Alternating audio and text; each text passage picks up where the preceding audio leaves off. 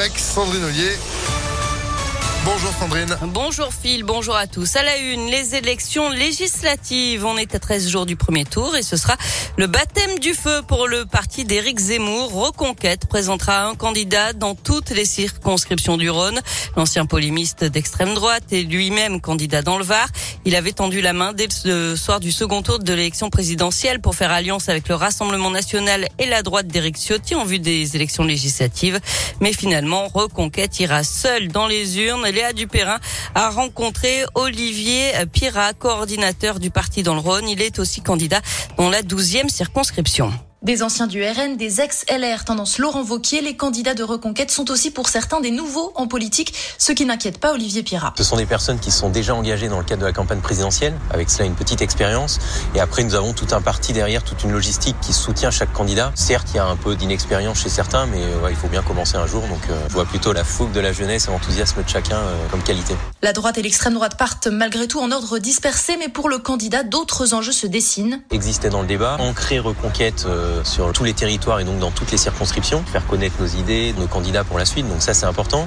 Et je pense qu'il y a certes la dynamique Éric Zemmour avec une personnalité qui est connue, mais il y a également euh, des électeurs de droite qui ne s'y trompent pas et qui voient bien que cette volonté d'alliance, elle n'existe que derrière Éric Zemmour. On espère encore une fois avoir de bonnes surprises et potentiellement des deuxièmes tours et donc, euh, in fine, des élus. L'enjeu est aussi de structurer le parti en obtenant des financements. Les scores réalisés conditionnent la grande majorité de l'aide publique accordée par l'État. Et le premier tour des élections législatives, ce sera le 12 juin prochain. Plus d'infos sur le programme et les candidats de reconquête par circonscription sur impactfm.fr.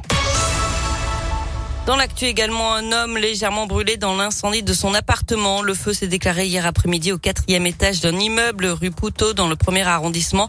Une quarantaine de pompiers ont été mobilisés pour venir à bout du sinistre. La victime a été transportée à l'hôpital.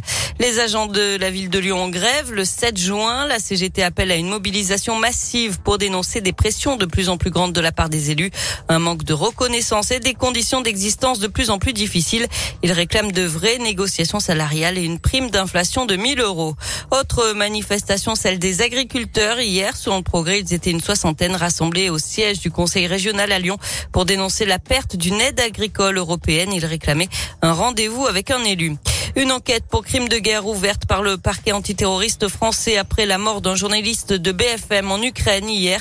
Euh, Frédéric Leclérimov, 32 ans, accompagné des civils au cours d'évacuation à bord d'un bus humanitaire quand il a été touché au cou par un éclat d'obus. C'est le huitième journaliste tué depuis le début de l'invasion russe en Ukraine euh, fin février.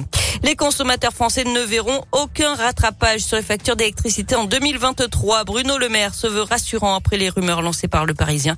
Le ministre de l'économie reconnaît qu'il y aura un besoin de financement supplémentaire l'an prochain face à la flambée des prix de l'électricité, mais il sera comblé par le projet de loi de finances dont l'examen est prévu au mois d'octobre. On passe au sport avec du tennis. Les premiers quarts de finale à Roland Garros. L'Allemand Zverev, troisième mondial, affronte le prodige espagnol Carlos Alcaraz à 15h. Et puis à 20h45, le duel que tout le monde attend. Un choc aux aires de finale entre Rafael Nadal et Novak Djokovic. Et ce sera à voir gratuitement sur Prime Video.